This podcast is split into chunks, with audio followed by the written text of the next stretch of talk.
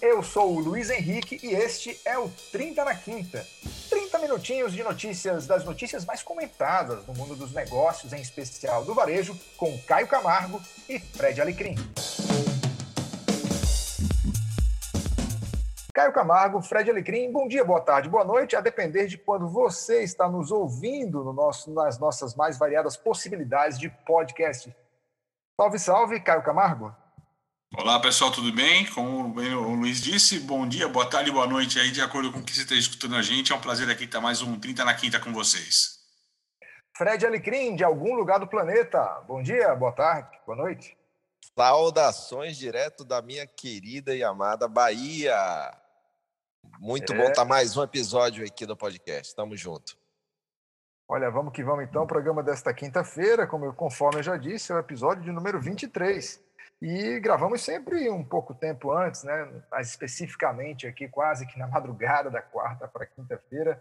Eu falo de Natal, no Rio Grande do Norte, Caio de São Paulo e Fred Alecrim, do interior da Bahia. Vamos embora então, porque os destaques de hoje trazem uma análise da Black Friday pelos nossos comentaristas Vamos aproveitar e fazer o link com a expectativa para o Natal de 2020. Temos como terceira notícia a Salesforce que compra a Slack, e a gente vai saber o que isso tem a ver, o que, é, o que, que mexe com o mercado. Além da compra da Centauro pela, aliás, a compra da Nike pela Centauro. E por fim, vamos falar sobre economia circular e esse mercado de 5 trilhões de dólares. Vamos lá então, meus amigos, começando. Mercadinho aqui. pequeno, cara, mercadinho é... pequeno para a gente conversar, relaxa. Ó, vamos falar aqui de um estudo publicado, o índice Cielo do varejo ampliado, né, aqui encaminhado pelo nosso amigo Caio Camargo, que faz uma análise já dos números relativos a Black Friday 2020. E eu trago alguns números rápidos para você que nos ouve. O varejo total no período acumulado da Black Friday apresentou queda de 10% versus o mesmo Black Friday, a mesma Black Friday de 2019. O e-commerce foi um destaque positivo, com um crescimento de 31,8%. Na visão setorial, materiais para construção foi o destaque, crescendo 10,7% versus 2019. Turismo e transporte, ainda afetado pela pandemia, apresentou uma queda de 44,4%. E para finalizar aqui, para não sair passando apenas números, mas enfim, tem uma análise dos nossos comentaristas, a região norte do país apresentou a, o menor, a, a menor retração, com menos 3,8 versus o mesmo período de 2019. Em contrapartida, a região sudeste apresentou a maior retração, com menos 22,7. Eu repito para você que está chegando aqui agora, esse é um estudo publicado pela Cielo, é o índice Cielo do varejo ampliado começar com você, Caio. A Black Friday era uma era motivo, foi motivo de, de comentários nossos aqui. Esperávamos algo maior, mas me parece que a Black Friday deixou um pouco a desejar ou não foi isso? Cara, é, é muito relativo, né? A gente vinha conversando um pouquinho antes de iniciar aqui a gravação, né? Que de acordo com os países que a gente está conversando, uns foram muito bem, outros foram muito mal, né? De acordo com a estratégia, os pure players digitais, aqueles que são de fato só trabalham no canal digital, parece que foram um pouquinho melhor do que aqueles que têm o canal físico, até pela condição. É, somou-se várias coisas aqui nessa história, né? E a gente veio falando isso no 30 na quinta, e o resultado foi muito parecido com o nosso feeling nessa história, né?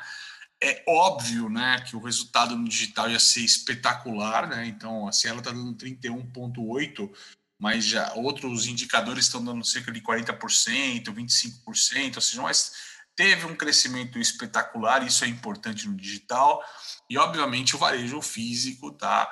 As pessoas acabaram preferindo por questão de uma Covid e a ameaça de uma segunda, né, uma segunda onda nessa semana da Black Friday, né?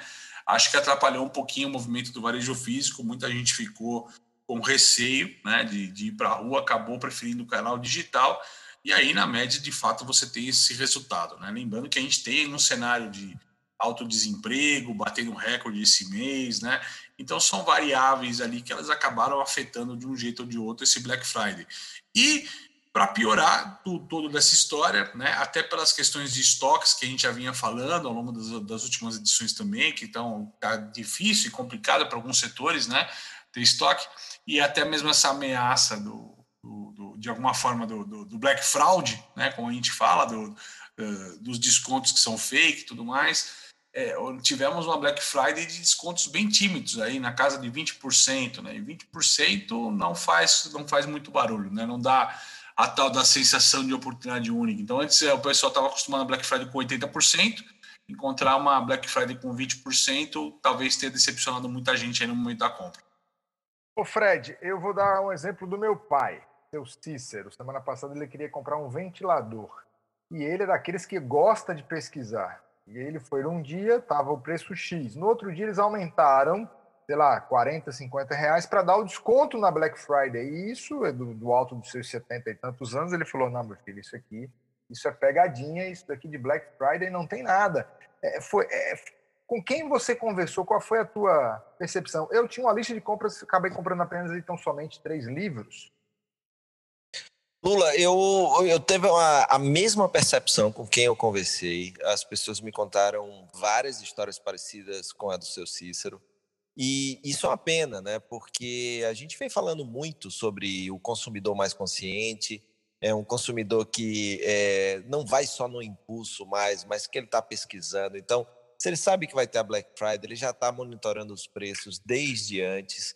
E aí, infelizmente, uma coisa que não aconteceu tanto na Black Friday do ano passado, infelizmente esse ano a gente percebeu uma volta desse tipo de caso, que é muito ruim porque afeta a credibilidade da marca, como também a própria credibilidade da, do evento, né? da, da, dessa, desse dia que vira semana promocional que acaba sendo muito ruim, porque a adesão já estava sendo muito boa, a data que estava ganhando um espaço muito grande, importância enorme para o varejo, e a gente vê, por causa de iniciativas como essa de algumas empresas, afetar a credibilidade por parte do consumidor, né, que pode não aderir tanto das próximas vezes se isso continuar. Olha, este é o 30 na Quinta, episódio de número 23. 30 na Quinta é um programa publicado todas as às quintas-feiras, sempre às 21 horas, no nosso canal do YouTube. Eu te convido a ir lá a se inscrever no nosso canal do YouTube, é muito simples. É o, é o youtube.com/barra 30, o número 30, na quinta por extenso. Ativa o nosso sininho, recebe as nossas notificações. Estamos todas quintas, às 21 horas, com um novo episódio. Hoje, o episódio número 23. E também nas mais variadas plataformas de podcast. Desde a semana passada, e essa a gente complementa também, estamos apenas então somente com as nossas vozes, afinal de contas, estamos exclusivamente em podcast. Próxima notícia. A sorte dos nossos ouvintes, eles só têm a nossa voz agora, né, Luiz? É, por enquanto, por enquanto. Voltaremos com a nossa cutis a partir da Para a sorte dos nossos ouvintes, ficou só nossa voz. Olha, a próxima notícia, meus amigos, faz o link com a Black Friday, porque depois da Black Friday é, tivemos a Cyber a Cyber Monday, né, o Cyber Monday, mas a próxima, é, o próximo acontecimento no mundo do varejo, do, do comércio, do, dos negócios é o Natal. Natal 2020 para alguns, talvez o Natal mais digital de todos os tempos. Mas essa notícia, publicada no Mercado de Consumo, diz que o comércio paulista deve crescer só 1% no Natal, é o que prevê a FEComércio, a Federação do Comércio de São Paulo. Mesmo em um ano marcado por incertezas na economia, o mês mais importante do comércio registrar crescimento de apenas 1% nas vendas em relação a 2019, estima a pesquisa conjuntural do comércio varejista da Federação do Comércio de Bens, Serviços e Turismo do Estado de São Paulo, já levando em conta a volta à fase amarela do Plano São Paulo anunciada pelo governo estadual na última segunda-feira. Segundo a FEComércio, apesar de positivo, este crescimento poderia ser muito maior, cerca de 10%, injeção do 13º salário na economia em 2020 seguisse os mesmos padrões de 2019. E, além disso, o auxílio emergencial do governo federal tivesse mantido seu valor integral de 600 reais até dezembro. E aí apresenta, mais ou menos, é, da forma como a Cielo fez na primeira notícia, está também trazendo aqui ah, para o Natal, aí apresenta todos os setores, material de construção mais uma vez ali, com um crescimento em relação ao ano passado, autopeças e acessórios. E aí, quando a gente vai, por exemplo, chega aqui em eletrodomésticos, o crescimento é menor, outras atividades, concessionárias de veículos, lojas de vestuário, tecidos e calçados, com é, decréscimo, vamos assim chamar. Por isso que a, é, é, é, a junção de todos esses números, né, a soma de todas essas médias, que dá uma previsão de 1%.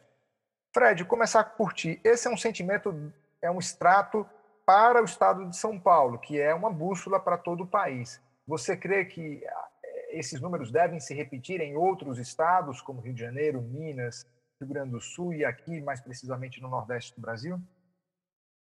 Lula, eu acho que a gente tem duas perspectivas aí que podem ser, podem se tornar realidade.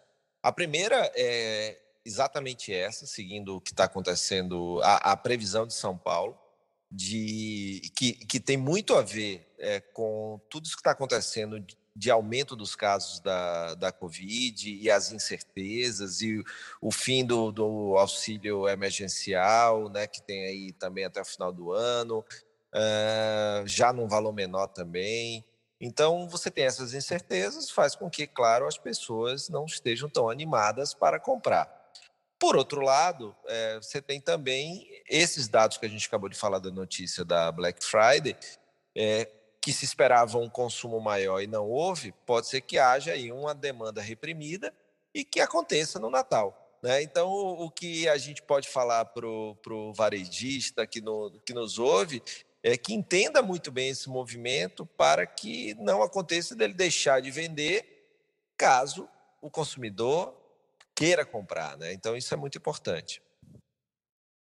Meu caro Caio Camargo, você que está em São Paulo, coincidência ou não, o governador do estado de São Paulo anuncia um retrocesso em relação à flexibilização é, do Estado, um dia depois do segundo turno, mas isso a gente deixa para outros programas. Vamos trazer aqui para o nosso universo aqui do comércio dos negócios. É, você, qual é o teu sentimento em relação ao Natal? Cara, vamos lá. Primeira coisa, né? A gente está vivenciando uma semana que estão alguns países tem o Reino Unido. Nós estamos gravando na quarta-feira, né? Para o pessoal que está assistindo a gente hoje na quinta. Uh, o Reino Unido anunciando já liberação de vacina, Brasil colocando já calendário de vacinação, etc. Mas todo mundo colocando né, um, um tempo longo para isso. Né? Aqui, aqui mesmo no Brasil está se falando de rede particular só em 2022 com vacina. Né? E um ano de vacinação, ainda que talvez vacine só metade da população total do Brasil. Né? Então, assim, é, existem algumas particularidades, alguma, alguns temores nessa história. Nós estamos ainda numa fase de alto contágio, perigosa, que parece que está um pouco mais estável do que estava na semana passada, mas há muita dúvidas e incertezas nesse caminho, né? Ah, o Nato, vamos falar do negócio do Natal por si só, antes de, de, de eu concluir essa questão do Covid, né? É, o Natal por si só, há muitos anos, ele deixou de ser o Natal da compra programada esse papel passou para Black Friday por conta do desconto mais agressivo. O Natal nunca foi uma época de desconto, né, mas foi uma época que o pessoal tinha mais dinheiro no bolso pelo 13 terceiro e então se programava para comprar um pouco mais nessa data. Mas essa compra programada de eletroeletrônico tá lá, acabou sendo passada para Black Friday. E alguns anos já que a gente tem que o Natal é o Natal da lembrancinha. Então acredito que nós vamos ter mais um Natal de lembrancinhas, né? com tickets pequenos, e talvez o volume de venda, o número de cupons emitidos, talvez igual, talvez similar, estável, com um pequeno crescimento ou uma pequena queda, mas nada muito fora da curva, tá? Mas a questão é que vai ter uma prevalência novamente, vai prevalecer novamente o canal digital, né? Eu acho que ele vai prevalecer. Então, aqueles players, os varejistas que não se prepararam para o digital, né, achando que a retomada ia voltar, ia o Covid ia acabar, ia retomar o negócio, de fato, esses caras vão ter maior dificuldade de, de, de fazer resultado no Natal. É, o Natal tem muito varejista de shopping, galeria comercial, ponto locado, que está esperando o Natal aí para de fato fazer uma, um fechamento de ano, conclusão de negócio e até mesmo encerrar alguns negócios, operações estão deficitárias. Se a segunda onda Covid vier de fato, isso vai evidenciar mais ainda, vai fazer com que mais pessoas, de fato, só usem o Natal para tentar recuperar alguma venda e depois fechar as portas, não vai ter muito diferente disso. Mas o fato é que essa Covid, o que me amedronta um pouco nessa história toda, é que essa história da vacina leve mais pessoas à rua, né? É, com a questão de, ah, não, mas a vacina está chegando em janeiro, podemos ir para a rua no calçadão, comprar à vontade, que não vai ter problema, né? esquecer protocolo. E o recado que eu queria passar para isso é para o varejista ter zelo com o seu consumidor e cuidado nessa história toda, né, porque faz, é um papel do, do varejista também é, segurar e ajudar a conter um pouco essa contaminação nesses locais, nos bares, nos restaurantes, que são aí grandes alvos dessa questão da aglomeração, né, cara? Então, eu acho que a gente tem que, é o papel nosso segurar um pouquinho essa história para ver como é que vai ser o resultado lá na frente. E, e Caio e, e Luiz, uma, até pesquisas mostraram, inclusive, isso, né? O consumidor espera da empresa é, orientação, educação e cuidado, né? não só com, com a vida do, do próprio cliente, como da sua própria equipe também. Então, o consumidor está vendo isso e está também preferindo essas marcas que têm todos esses cuidados com os protocolos, não só para o consumidor, mas também para, para as suas equipes. Isso realmente é muito importante. Exato. Ok, meus amigos, vamos seguindo então em frente com o nosso 30 na quinta desta quinta-feira, dia 3 de dezembro. A próxima notícia publicada na Fast Company dá conta de que a Salesforce está comprando né, a Slack por aproximadamente 28 bilhões de dólares. É, Uma notícia... bagatela, não? Bagatela, é... troquinho, cara, é. troquinho. Olha, a, a, a compra da plataforma de comunicação ela vai se dar, obviamente, em dinheiro e também em ações, né? algo muito comum no mundo dos negócios. Mas primeiro vamos fazer o nosso ouvinte, o nosso telespectador aqui do 30 na Quinta entender o que, que é e faz a Salesforce e por que, que é importante comprar a Slack e o que, que é a Slack. Eu começo com você, Caio Camargo. Vamos lá, partindo do Beabá, o que, é cada uma dessas empresas para quem não conhece elas, tá? Bom, o Salesforce ele ficou, ele é bem conhecido como um CRM, é uma referência em CRM hoje de mercado nessa história, né? Equipes de vendas, empresas que têm equipes de vendas lá, B2B, B2C e tal, usam muito o Salesforce nessa história toda, é uma grande referência de mercado, um benchmark para muita empresa. Né? Alguns anos aí eles estão expandindo esses horizontes, hoje é uma plataforma digital, de e-commerce também e tal, mas o grande negócio deles é o CRM, né? O Slack, até nessa onda da metodologia agile, metodologia ágil, né? O Slack se tornou um dos protagonistas desse processo de você criar uma, um método, um canal de comunicação mais eficiente entre equipes, pequenos times, né? O Slack você pode criar um time aqui, sei lá, numa empresa a gente cria um, um canal que chama 30 na quinta só para a gente dialogar rápido entre a gente numa mesma base de, de, conversas, né? E com uma série de questões aí interessantes de, de arquivos e tudo mais, coisas na nuvem que facilitam o seu processo, né? Então, eles trazem né, para dentro da Salesforce, e já tem a questão do CRM, que é uma importante ferramenta de equipe, de produtividade, e a ferramenta de comunicação para o mesmo parque. Né? Então, você junta duas forças importantes aí para dentro do negócio, para dentro do negócio das empresas. Né? Fred, quais são os reflexos disso no mundo dos negócios e que, o que, que pode servir de inspiração ou de exemplo esse tipo de negociação para outras negociações ou possibilidades que o mercado comenta?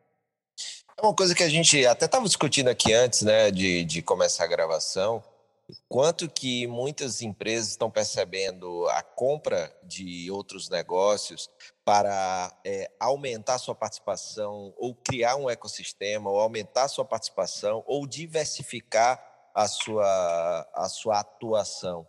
É, e esse é mais um exemplo, né? Porque você utiliza aí uma grande ferramenta de CRM e de e-commerce unida a uma ferramenta de comunicação organizacional, é, isso aí estende para Salesforce, né? Como, como a gente viu, por exemplo, Microsoft comprando LinkedIn, Microsoft comprando GitHub, é, ou seja, você vai você vai ampliando ah, o seu leque de serviços ao mesmo tempo que você vai também ampliando sua atuação em outros canais.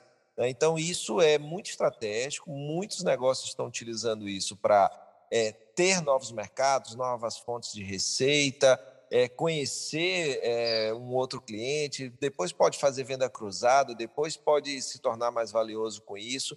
Então, é uma estratégia muito interessante. A gente viu aqui também, né, falamos em vários episódios do 30 na Quinta, é, Magazine Luiza, é, comprando é, uma startup, uma, uma parte da operação de uma startup é, loco, né, lá de, de Pernambuco, que trabalha com, com marketing de geolocalização, ou seja, isso é bem interessante e a gente viu muito acontecer nesse ano de 2020. Ok, meus amigos, notícia agora sobre a Centauro, que fecha acordo e compra a Nike. Né? O CEO fala em novas é, verticais.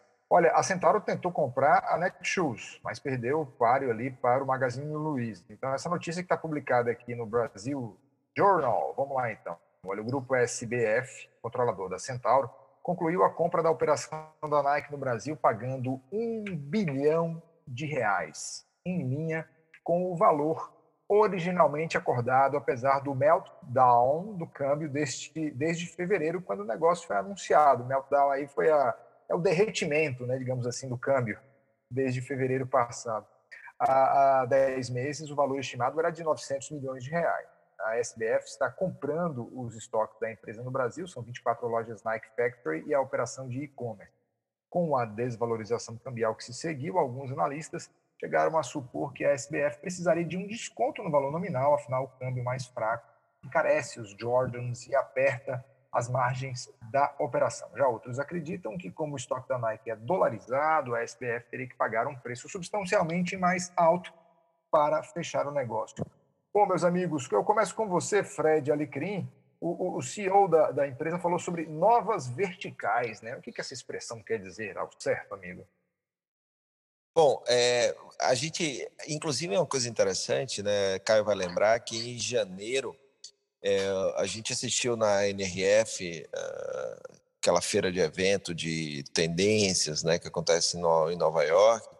Uh, a Nike é deixando a sua operação de, de logística de e-commerce na Europa, né? Então, uma empresa assumindo isso daí para que ela se concentre naquilo que é mais importante. E agora a gente vê é, ela vendendo a sua operação né, de, de loja e-commerce para, uma, para uma outra operadora, que é o varejista Centauro, e se concentrando naquilo que é importante. Então, é muito importante a gente ver do lado da Nike também, o que, que tem essa estratégia.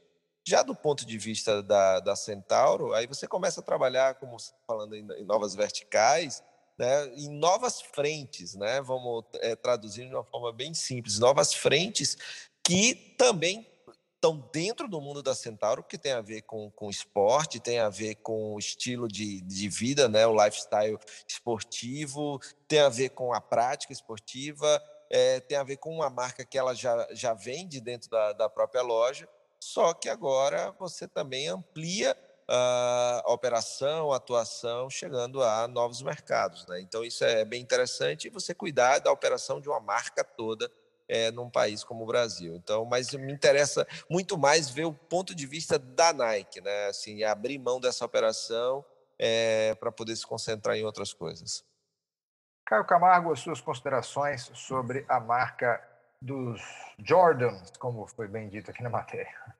Na verdade, eu me interesso pelo outro lado, cara, que eu acho que é o, eu, vou, eu me interesso pela questão da Centauro, no posto que o Alequim está falando, que é muito quente em bater nessa questão do ecossistema, né, cara? Eu acho que a grande, a grande virada de tudo que a gente está falando, se a gente pegar todas essas edições do 30 na quinta, quando a gente fala de Amons, de Luiza e tudo mais, é, cada vez mais a gente tem a, menos essa fronteira de que uma loja de, voltada para o esporte tem que ficar dentro do seu quadradinho, né, limitado a ser uma loja que vende tênis ou roupa esportiva. E as empresas estão sacando que elas têm que fazer mais do que isso hoje, que elas têm que estar. É, a fidelização, a lealdade do consumidor passa em você envolver o seu consumidor né, em outras etapas né, do cotidiano dele, é, criando o que a gente chama de ecossistema. Né, cara? Eu acho que parte muito disso, desse conceito. Né? Então, quando eles falam assim, a gente quer um ecossistema que para conteúdo, para moda, né, para tal, então eles podem abrir o leque para o que é esporte de uma forma gigantesca, né, cara? A gente volta naquele quadradinho que a gente lembra que a Amazon começou com uma coisa de livro e hoje sei lá, o grande produto da Amazon, quando enxerga a Amazon hoje, é, uma, é a logística, né, cara? Hoje ela não é só um vendedor de livro, ela é um vendedor de tudo, né, de A a Z, como diz até o próprio logotipo deles, né?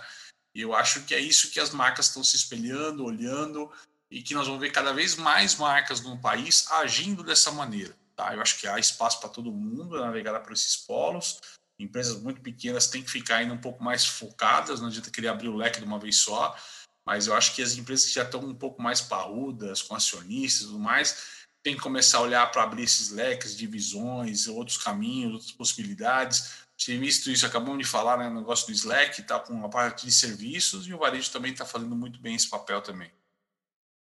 Ok, meus amigos, a próxima notícia está publicada na Vogue Business e dá conta de que a economia circular pode já, já pode ter um tamanho hoje assim específico de 5 trilhões é, de dólares. E eu começo com o nosso especialista em economia circular, Fred Alecrim.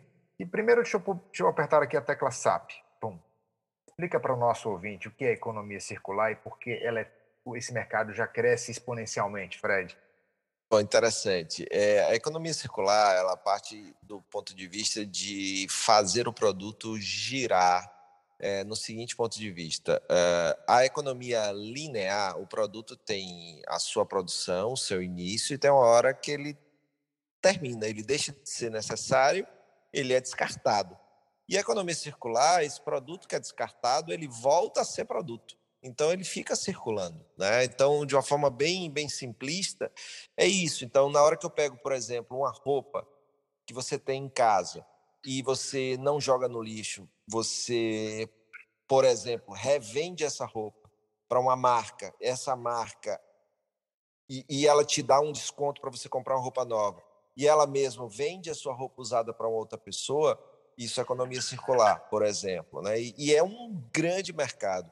A gente. É, Ela torna visto... outro produto, né? Pega a fibra da roupa e torna outro produto também, Ou né? torna outro produto, né? Você tem upcycling, né? Você tem o reciclar. A economia circular tem muito essa questão do reutilizar, reciclar, recomprar para revender, né? Então você tem que eh, são alguns dos R's da, da economia circular. Então existem várias formas de, de atuar. O Caio lembrou muito bem. Você pode pegar aí é, pega um produto, esse produto, por exemplo, é triturado e aquele produto triturado vira insumo para construir um outro produto, né? Então, essa economia está crescendo muito eh, na moda, por exemplo, roupa usada, aluguel de roupa. Isso é uma tendência muito forte e isso é bom porque acaba sendo bom para o mundo também, né? Você tem acaba tendo menos lixo, menos é, desperdício e isso acaba todo mundo ganhando. Ah, é bom para o mundo e é bom para o bolso. É, Sim. temos que lembrar também, temos que lembrar só, Luiz e Fred, né? Que não é tipo o cara do restaurante por quilo, né, cara? Que cata lá o assado do dia, vira filé no outro dia, vira pastel de carne no terceiro dia, né? mas olha, mas, mas circular não, velho. Mas você, você lembrou algo importante, a iniciativa de alguns chefes renomados de Rio e São Paulo que há anos vem fazendo com que muita comida não seja desperdiçada, claro, dentro de todos os padrões de higiene. Mas iniciativa bela, me lembro agora aqui de uma chefe paulista que, que, liderou esse processo. Você falou brincando, mas me fez lembrar essa questão. Vou ficar devendo nome, eu sei do que você está falando, é, também acho muito bacana esse trabalho de, de conscientização também nessa história toda do desperdício, mas eu usei só como brincadeira. Tem é, alguns exemplos bacanas que ilustram, né? O Fred falou de Nova York agora há pouco, mas eu lembro de uma loja da Leves, por exemplo, que você trocava a calça por desconto, né? A calça usada por desconto, e as calças usadas elas estavam vendendo cabide na loja, né, cara? A fibra lá era utilizada para transformar em cabide aquele produto num processo que eles tinham.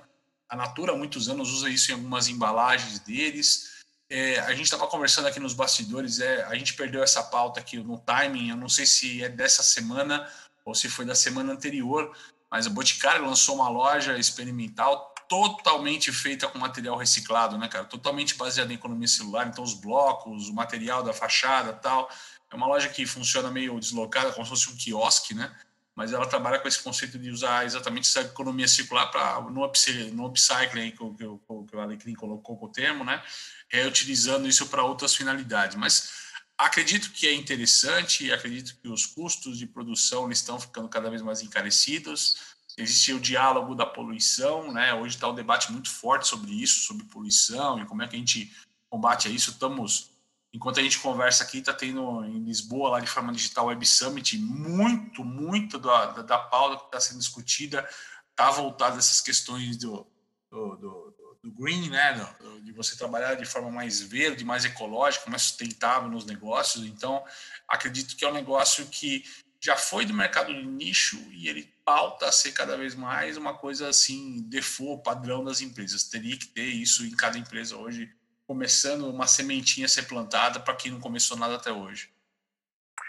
Ok, meus amigos. Fred Alecrim, quer acrescentar algo mais? Estamos no minuto final do programa de hoje. Não, o Caio complementou perfeitamente. É, eu acho que não é mais uma, uma tendência, é uma realidade e uma necessidade também, tanto para o bolso, como você falou, Luiz, como para o mundo também. Ok, meus amigos, episódio de 23, 23 na nossa conta já então. Muito obrigado por sua audiência. Se você gosta do 30 na Quinta, compartilha o link do nosso programa com mais e mais pessoas. Se inscreve nos nossos canais, nas mais variadas plataformas de podcast e também lá no YouTube. Semana que vem, próxima quinta-feira, às 21 horas, tem novo episódio do 30 na Quinta. Caio Camargo, até lá. Muito obrigado, pessoal. Até mais. Obrigado e até a próxima. Valeu. Salve, salve, amigos. Valeu e até a próxima.